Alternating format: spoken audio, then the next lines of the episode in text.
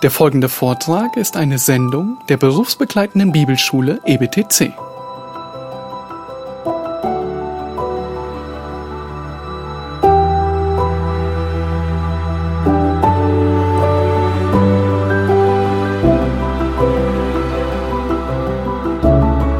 Lass uns weitergehen zum den nächsten Versen, die Verse 9 bis 11. ich habe diese Überschrift überschrieben mit dem Titel Diskriminiere Irrlehrer. Nun, ich hoffe, du bist geschockt, oder zumindest tust du ein bisschen so. Nun, wenn wir das Wort diskriminieren hören, zumindest heute in den Medien, in Zeitungen, Radio, im Fernsehen, überall, dann, dann, dann hat es meistens diesen furchtbar negativen Touch, ja. Diskriminieren ist, wenn jemand, der gleich behandelt werden soll, schlecht behandelt wird, richtig? Das ist, was wir meistens darunter verstehen. Aber das bedeutet nicht, das Wort diskriminieren bedeutet lediglich abgrenzen. Abgrenzen, eine Trennung machen. Und das Gegenteil ist der Fall. Deswegen soll die Überschrift ein bisschen dahin produzieren, provozieren. Nämlich, dass wir jemanden eben nicht gleich behandeln, der nicht gleich behandelt werden darf. Lass uns Vers 9 bis 11 lesen. Da sagt Johannes, jeder, der weitergeht und nicht in der Lehre des Christus bleibt, hat Gott nicht. Wer in der Lehre bleibt, der hat sowohl den Vater als auch den Sohn. Wenn jemand zu euch kommt und diese Lehre nicht bringt, so nehmt ihn nicht, nicht ins Haus auf und grüßt ihn nicht. Denn wer ihn grüßt, nimmt teil an seinen bösen Werken. Nun, welches Wort kommt hier sehr häufig vor? Welches Schlüsselwort? Nicht. Richtig. Sehr gut. Neben nicht kommt Lehre sehr häufig vor. Nämlich bleibt in der, Johannes spricht davon, dass man in der Lehre bleibt und davon, dass man davon abweicht. Wie gehen wir mit Menschen um, die von der Lehre des Christus abweichen? Nun, es gibt klare Vorgaben. Wie war es im Alten Testament? Immer eine Idee? Oh, ja, genau so. Man hatte meistens schon die Steine in der Hosentasche am Morgen, ja. Und die hatten viel Spaß dabei, ja. Im Alten Testament wurden falsche Propheten gesteinigt. Das war ein Gerichtsurteil. Im Neuen Testament ist die Gemeinde kein Staat mehr mit einem eigenen Land und einer eigenen Verfassung. Und, und äh, Johannes beschreibt hier, wie wir mit Erdlehrern umgehen. Aber es ist faszinierend zu sehen, wenn, wenn wir einen ganzen Heilsratschluss Gottes sehen, im tausendjährigen Reich wird sich das wieder ändern. Und alles, was Jesaja 65 andeutet, ist, dass dort auch einige sind, die Menschen versuchen, von Gott wegzuführen. Und sie werden verurteilt und hingerichtet werden. Nun, aber wir, das ist, was Johannes schreibt, was für uns gilt, wie wir vorgehen. Nun, zunächst wollen wir uns anschauen, woran erkenne ich überhaupt, wen ich meiden soll, bevor wir uns ansehen, wie gehe ich mit ihm um. Woran erkenne ich? Woran erkenne ich einen Betrüger? Und ich habe euch erzählt, ich hatte am Anfang des Jahres ein paar Sachen bei Kleinanzeigen eingestellt. Und es gibt dort, ich glaube, jeder, der mit Kleinanzeigen kauft oder verkauft, der, der achtet auf gewisse Dinge, um, um zu differenzieren, wer ist ein Betrüger und wer ist kein Betrüger. Ja, wenn jemand das Konto seit heute hat, nun, dem würde ich nichts verkaufen und auch nichts bei ihm kaufen. Wenn jemand gar keine Bewertungen hat oder schlechte Bewertungen hat, ah, ist auch ein schlechtes Kriterium. Oder wenn jemand die Ware ausschließlich verschickt, ja, auch ein sehr schlechtes Kriterium. Oder wenn jemand sagt, schick an die Adresse, aber eigentlich ist ein Konto eine andere Adresse hinterlegt. Ah, das klingt auch nicht so sonderlich. Ja, wir haben, das heißt, wir haben Kriterien, wo wir festmachen, Woran identifizieren wir einen Betrüger und woran ähm, scheidet ein Betrüger aus und ist ein ehrlicher Mann, der einfach was kaufen oder verkaufen will? Woran erkennen wir einen Erdlehrer? Nun, wir finden es im Text. Johannes sagt in Vers 9 eindeutig, jeder, der weitergeht und nicht in der Lehre des Christus bleibt. Das ist ein Erdlehrer. Jeder, der nicht in der Lehre des Christus bleibt. Und er charakterisiert ihn noch. Und er sagt, der hat Gott nicht. Ein Irrlehrer, er ist nicht wiedergeboren. In Vers 7 hat Johannes gesagt, jemand, der nicht Jesus als im Fleisch gekommen bekennt. Das heißt, jemand mit einer falschen Christologie, jemand, der eine falsche Lehre über Christus hat. Ja, wir wissen, wir hatten schon häufig in Johannes, äh, Johannes, er richtet sich insbesondere an die Irrlehre von dem frühen Gnostizismus. Sie leugneten, dass Jesus Gott Mensch war. Und wir haben gerade vorhin alle lauthals mitgesungen, was für ein Mensch, was für ein Gott. Wir haben alle bezeugt. Und ich hoffe, es kam aus der tiefsten Inneren unserer Seele dass Christus Gott Mensch ist. Aber das ist nicht die einzige Irrlehre. Paulus nennt im Galaterbrief eine verdrehte Soteriologie. Jemand, der ein falsches Evangelium lehrt, mit Werken vermischt, wo nicht mehr sola gratia ist, wo jemand nicht mehr durch sola fide allein durch den Glauben gerettet wird, wo jemand nicht mehr alleine Christus im Zentrum hat, sondern sich die Rechtfertigung verdient. Oder wie die katholische Kirche sagt, wächst in der Rechtfertigung durch den Gehorsam. Das ist eine Irrlehre. Ein anderes Beispiel, das Paulus nennt in 2. Timotheus 2, ist eine verdrehte Eskatologie, eine verdrehte Lehre über die Zukunft. Dort spricht er über einige, die von der Wahrheit abgeehrt sind, ja, immer, immer von der Wahrheit abehren. Und dann sagen sie, und dann sagt er, indem sie behaupten, die Auferstehung sei schon geschehen. Das ist eine Irrlehre. Jemand, der sagt, die Auferstehung ist schon geschehen. Oder wenn jemand sagt, es gibt überhaupt keine Auferstehung der Toten. Nun, woran erkennen wir Irrlehrer? Nun, merkt ihr ein paar einfache Dinge. Erstens, sie sind selbst eingesetzte Leiter. Sie sind alleine. Niemand hat sie ausgesandt, meistens. Da ist niemand, dem sie verpflichtet sind. Sie sind Lonely Ranger, allein auf eigenem, auf eigene Faust unterwegs, alleine ausgesandt. Sie sind Missionare, sie sind Helden. Und da ist niemand, dem sie Rechenschaft geben. Zweitens, sie versuchen, die Schafe an sich zu binden, anstatt an Christus zu binden. Und sie wollen, dass man ihnen nachfolgt. Ein guter Hirte, an wen bindet er die Schafe? Er bindet sie nicht an sich, sondern er bindet sie an Christus. Ein guter Hirte führt andere zu Christus und nicht zu sich. Drittens, sie trennen von der Gemeinde. Nun, vielleicht habt ihr auch schon ein paar Dokus angesehen, äh, wie Wölfe Zebras jagen. Äh, nee, Karibus, die sehen keine Zebras, Wölfe. Äh, wie Wölfe Karibus jagen und wie Löwen Zebras jagen. Habt ihr schon mal gesehen, wie? Sie laufen ihnen hinterher und erwischen sie. Na, nicht ganz so. Sie laufen ihnen schon hinterher, aber sie trennen sie von der Herde. Schon mal gesehen?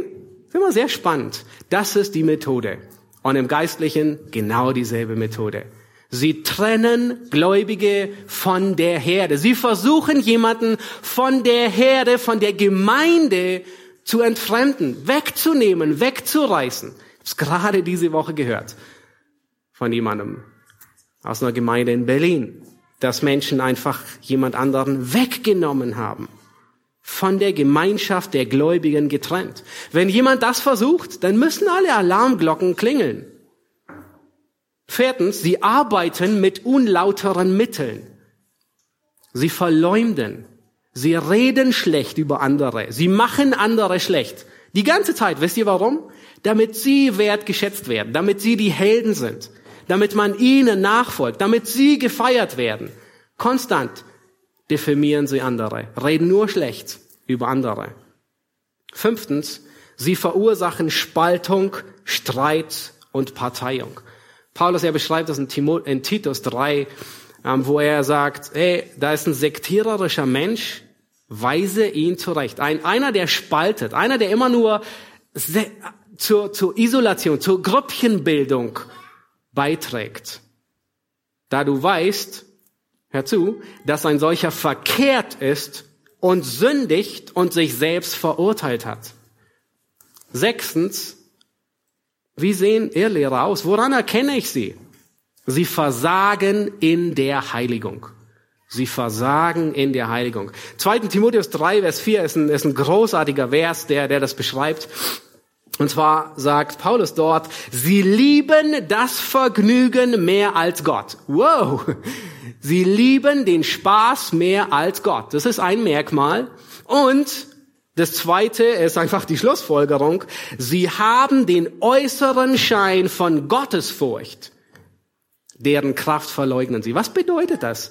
das? Das bedeutet, sie sehen aus wie Gläubige, wie aus einem Ei, wie eineige Zwillinge. Aber sie verleugnen die Kraft des Heiligen Geistes in ihrem Leben. Nun wirst du sie prüfen und, und sagen, bring Frucht, bring geistliche Frucht. Was bringen sie? Keine Frucht. Sie haben einen Schein, aber sie sind es nicht. Sie verleugnen die Heiligung. Sie verleugnen die Kraft Gottes. Nun folge niemals jemandem, dessen Leben du nicht kennst. Wenn du nicht Einblick in sein Leben hast, folge ihm nicht. Hebräer 13, Vers 7 sagt genau das, ähm, wo, wo der Schreiber die Gläubigen ermahnt und sagt, schaut ihr Ende oder man kann auch sagen, das Ergebnis ihres Wandels an und ahmt ihren Glauben nach. Das heißt, wem sollen wir folgen? Den, wo wir den Wandel beurteilen können und ihn sehen können. Weil sie wandeln eben nicht in Liebe. Eben nicht so, wie Johannes es beschreibt. Sie leugnen die Heiligung. Sie haben keine, keine Kraft des Heiligen Geistes.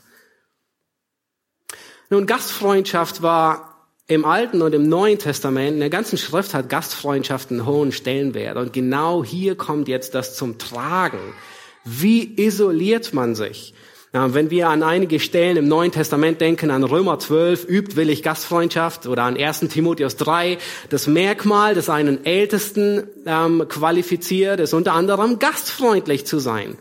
Oder Timotheus, wenn es um die Frage geht, puh, es gibt so viele Witwen, ähm, die äh, unterstützt werden sollen, welche ähm, müssen wir alle unterstützen? Und er gibt ein paar Kriterien und sagt, die, die Kinder haben nicht und die, die noch jung sind, auch nicht. Und, und ein Kriterium ist, dass sie Gastfreundschaft geübt haben. Dass man wirklich sieht in ihrem Leben, sie waren wiedergeboren. Sie waren auf dem Weg der Wahrheit. Hebräer 13, anderes Beispiel, da sagt der Schreiber, vernachlässigt nicht die Gastfreundschaft. Ich glaube, es wahrscheinlich der, ähm, der, der bekannteste Vers. Denn durch sie haben etliche ohne ihr Wissen Engel beherbergt. Ja, oh, was für eine Ehre, Engel zu beherbergen. Aber wisst ihr, was noch größer ist? Christus zu beherbergen in Form meines Bruders. 1. Petrus 4, Vers 9, seid gegeneinander gastfreundlich ohne Murren.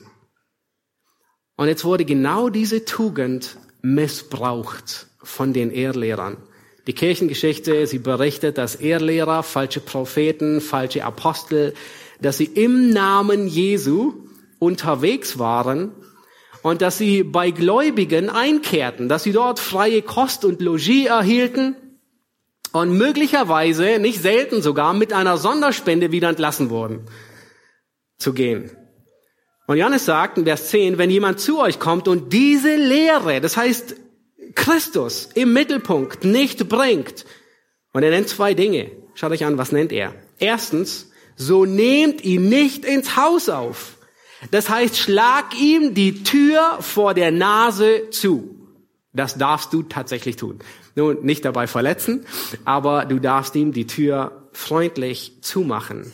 Gewähre niemandem Gastfreundschaft, versorge ihn nicht, der ein Irrlehrer ist. Und das Zweite, was, was, was Johannes hier nennt, ist, und grüßt ihn nicht, heißt ihn nicht willkommen. Nun, Johannes erfordert hier nicht auf, dass wir unfreundlich sind. Das widerspricht dem, was er am Anfang des Briefes sagt.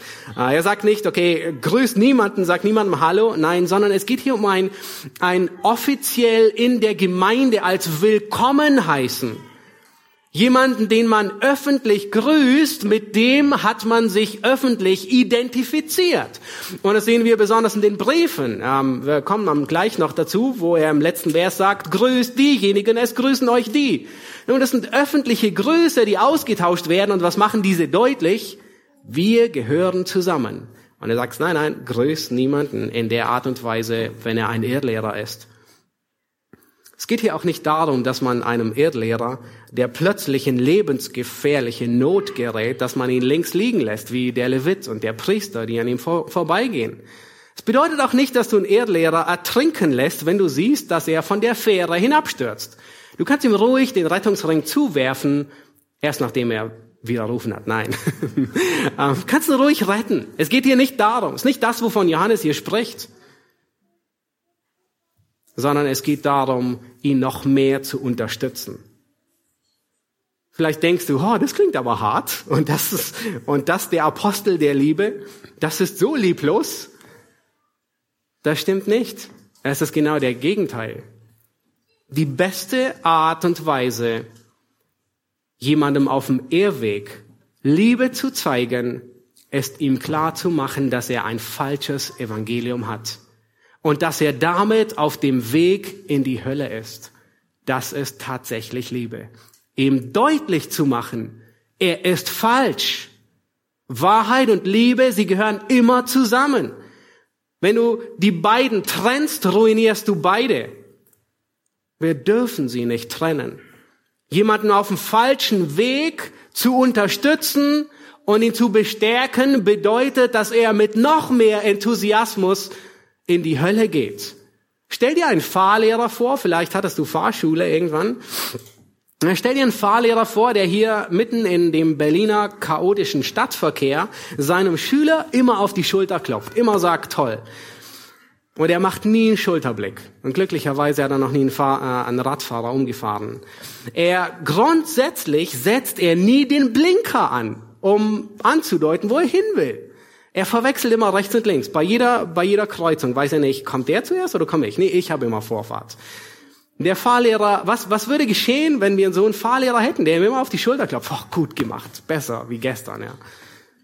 Nun, spätestens, das wäre fatal, spätestens bei der Prüfung wird er mit der Wahrheit konfrontiert und ist dann umso härter, schlägt die zu. Und er fällt durch. Der Fahrlehrer tut niemandem einen Gefallen, wenn er falsches Verhalten noch mehr bestätigt. Und genau das ist, wozu Johannes uns auffordert, niemanden zu bestätigen, der auf dem Irrweg ist.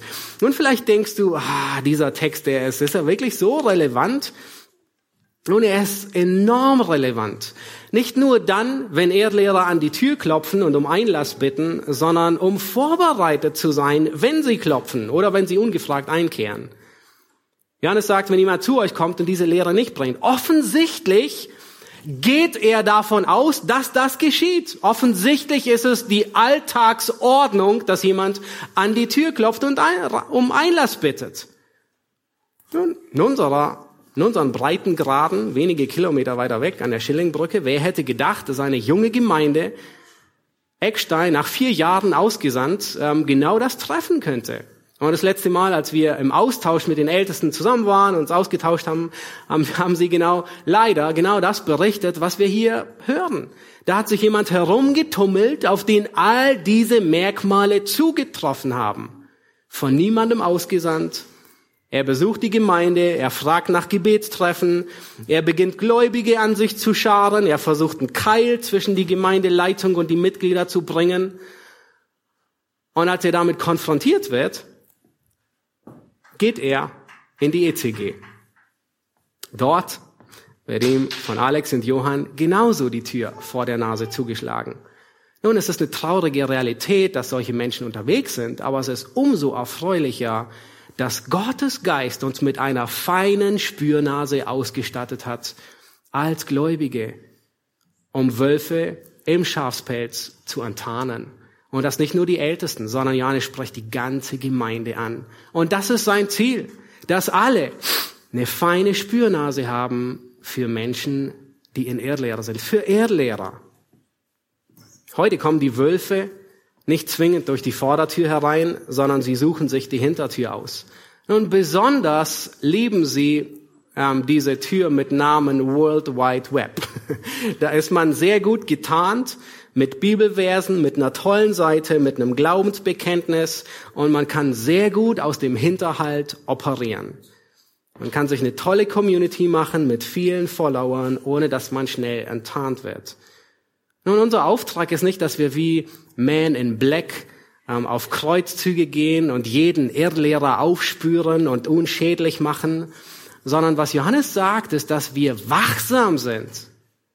Nun, wir lauern nicht an jeder Ecke, sehen wir einen Irrlehrer, ist da ein Irrlehrer? Nein, Johannes sagt, sie werden zu dir kommen. Und auch wenn sie nicht durch die Vordertür hereingebeten werden, kommen sie, landen sie dennoch im Wohnzimmer, bei uns.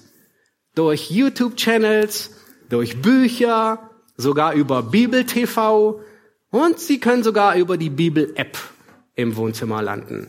Kannst selbst dort, kannst du Wölfe auf Wölfe im Schafspelz stoßen, die verführen. Menschen, die dir Segen und Heilung versprechen ohne Christus. Nun, die Verantwortung, die liegt bei dir. Du bestimmst, was du liest und was du hörst. Du bestimmst, wer bei dir rein und raus geht. Nicht zwingend durch die Vordertür, sondern durch die WWW-Tür. Das Ziel ist nicht, dass wir als Einsiedler irgendwo ähm, in der Pampa leben, sondern dass wir reifen, dass wir wachsen und dass wir Unterscheidungsvermögen entwickeln. Und manchmal kann es notwendig sein, wenn du nicht viel Unterscheidungsvermögen hast, dass du gewisse Kanäle blockst. Aber das hilft nur kurzweilig. Wenn du einen Autor nicht kennst, kannst du Geschwister fragen, ob sie den Autor kennen. In der Gemeinde fragen. Wenn dir eine Lehre irgendwie seltsam in der Nase dich sticht, dann frag einen deiner Ältesten danach. Nun, wir als Menschen, sogar beim Essen, nehmen wir nicht alles ungefiltert auf, oder? Nehmt ihr etwa alles ungefiltert auf? Nun, all unsere Geschmacksrezeptoren sind eingeschalten, wenn wir essen. Und vielleicht erinnerst du dich, als du das letzte Mal ein schimmliges Brot in den Mund genommen hast, da haben deine Geschmacksrezeptoren sehr schnell angeschlagen und du warst schneller am Mülleimer wie sonst etwas. Und das ist, was Johannes uns, uns beibringen will. Das ist die, die empfehlenswerte, man könnte sagen, berührsche Methode. Immer mit eingeschalteten Rezeptoren essen. Alles an der Schrift prüfen. Tim Challis, er hat eine gute Zusammenstellung, ähm, äh, eine Tabelle hat er aufgezeigt. Und zwar hat er aufgezeigt, hey, wie können wir, ähm, oh, die ist nicht da, ah, schade. äh, wie können wir prüfen, ob eine Lehre gesund oder ungesund ist? Und er sagt, nun, gesunde Lehre hat ihren Ursprung beim Schöpfer. Irrlehre hat ihren Ursprung in der Schöpfung. Irgendjemand, der ein Geschöpf ist. Gesunde Lehre begründet ihre Autorität in der Bibel. Irrlehre hat ihre Autorität irgendwo außerhalb der Bibel. Da ist jemand anders, der die Autorität hat. Gesunde Lehre steht im Einklang mit der ganzen Schrift. Irrlehre ist in einigen Teilen der Schrift unvereinbar. Gesunde Lehre fördert die Gesundheit, die geistliche Gesundheit. Falsche Lehre führt zu Schwäche. Gesunde Lehre führt zu einem gottgefälligen Leben und falsche Lehre führt zu einem gottlosen Leben. Warum sollen wir uns von Ehrlehre distanzieren? Schaut euch Vers 11 an. Dort sagt Paulus, äh, äh Johannes, denn wer ihn grüßt, also diesen Ehrlehrer, der nimmt teil an seinen bösen Werken. Es geht darum, dass wir Böses aufdecken und nicht noch mehr unterstützen. Und dies kann in unseren Zeiten tatsächlich anders aussehen wie damals bei Johannes. Bei Johannes war es das Grüßen. Und heute ist es normal, dass man ihm Hallo sagt. Aber es kann einen Unterschied machen, wem du auf Facebook, wen du likest und dislikest, wessen Kommentar du weiter teilst. Es macht einen Unterschied, was für eine einfache WhatsApp-Nachricht du weiterleitest an jemand anderen. Es macht einen Unterschied, wessen Buch oder wessen Link zur Predigt du Geschwistern weiterempfiehlst oder nicht weiterempfiehlst. Ehrlehrer sind ungebetene Gäste. Nun, hier beschreibt Johannes nur Menschen. Aber wie sieht es aus mit Institutionen? Ja, ein Erdlehrer, den erkennt man. Er ist faul oder er ist richtig. Er ist nicht gerettet oder er ist wiedergeboren. Aber wie sieht es aus mit Institutionen, bei, bei Organisationen? Mit welchen identifizieren wir uns, mit welchen identifizieren wir uns nicht? Welche Artikel kann man von gewissen Organisationen liken oder weiterteilen und welche nicht? Bei Organisationen ist es schwieriger weil da nicht nur eine Person da ist, sondern es ist meistens ein ganzes Kollektiv. Und es ist schwieriger, weil erst mit der Zeit sichtbar wird, dass sich jemand von, oder eine Organisation von Christus entfernt. Ein Beispiel ist die Methodistenkirche, die methodistische Kirche. Und zu Beginn ist eine gottesfürchtige Organisation. Ähm, Wesley, ähm, der gegründet und stark beeinflusst hat.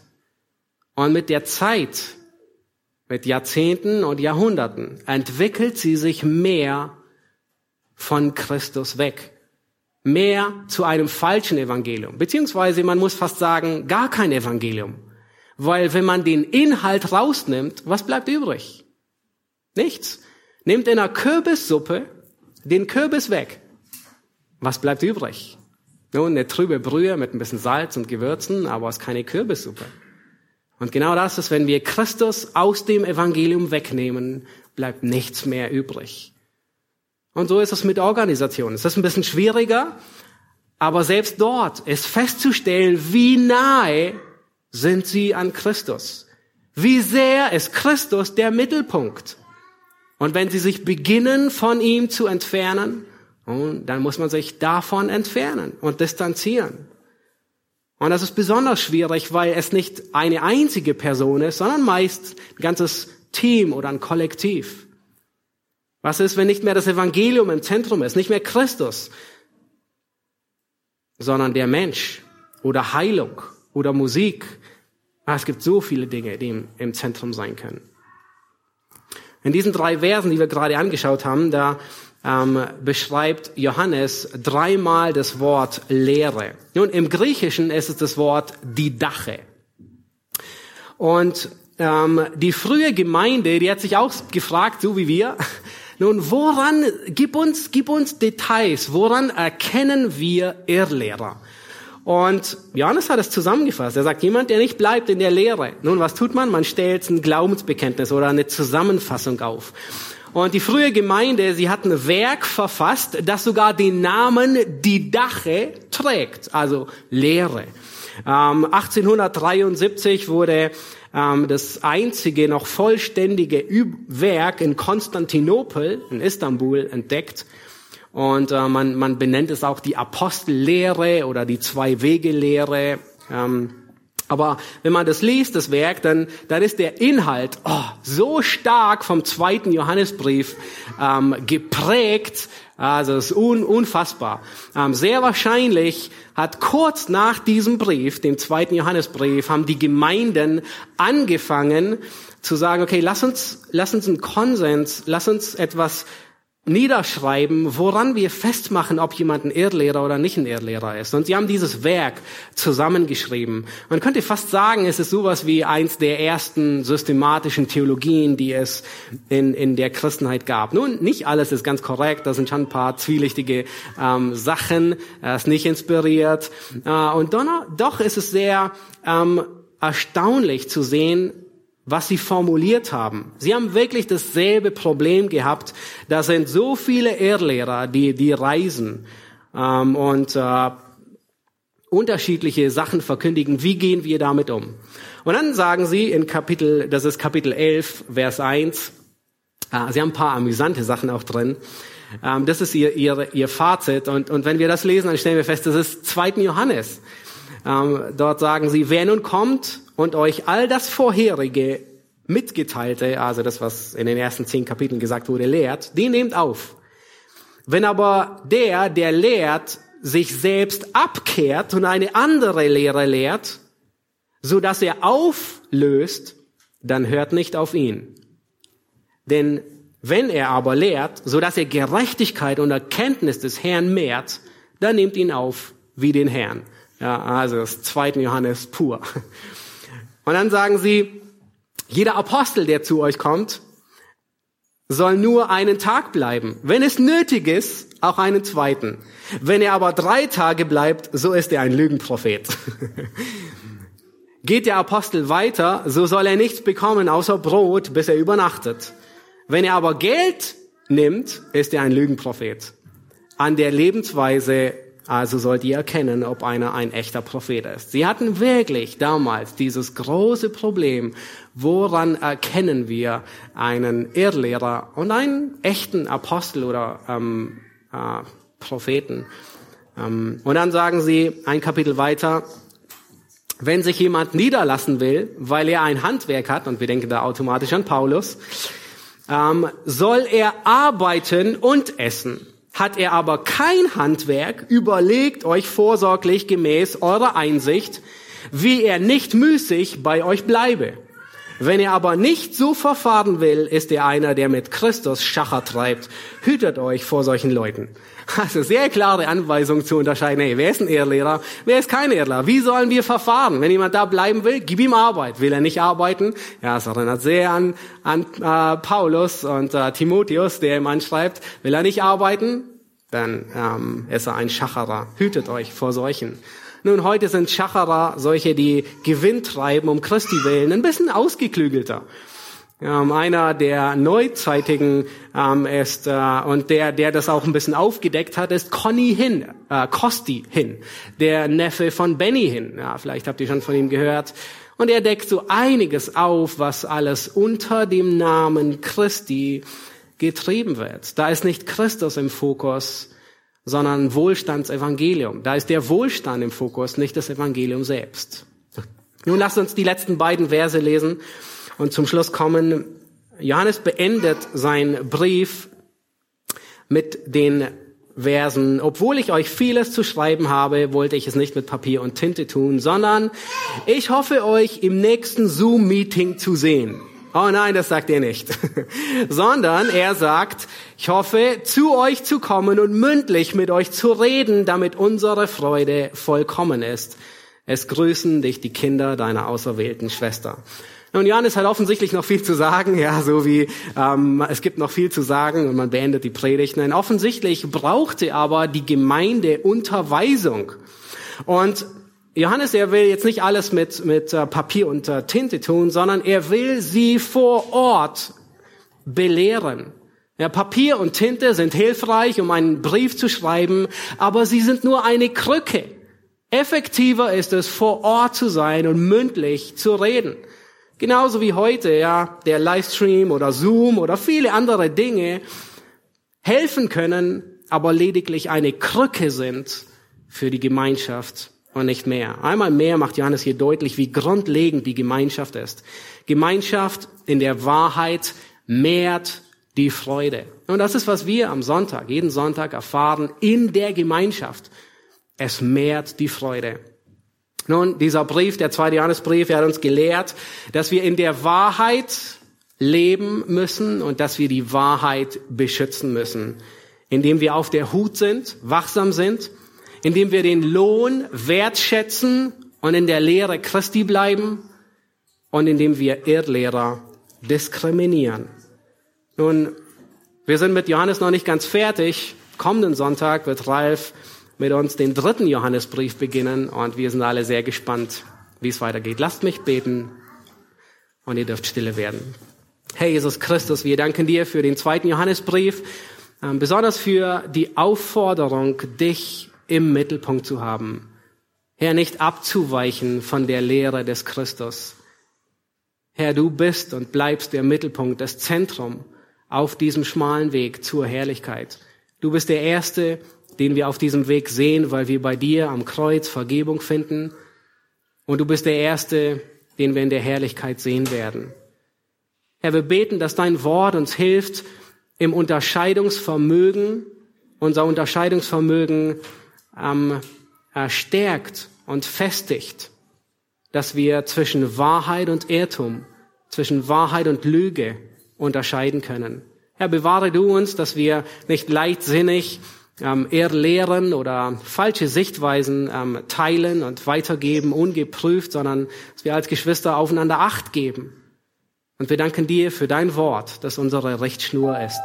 Amen.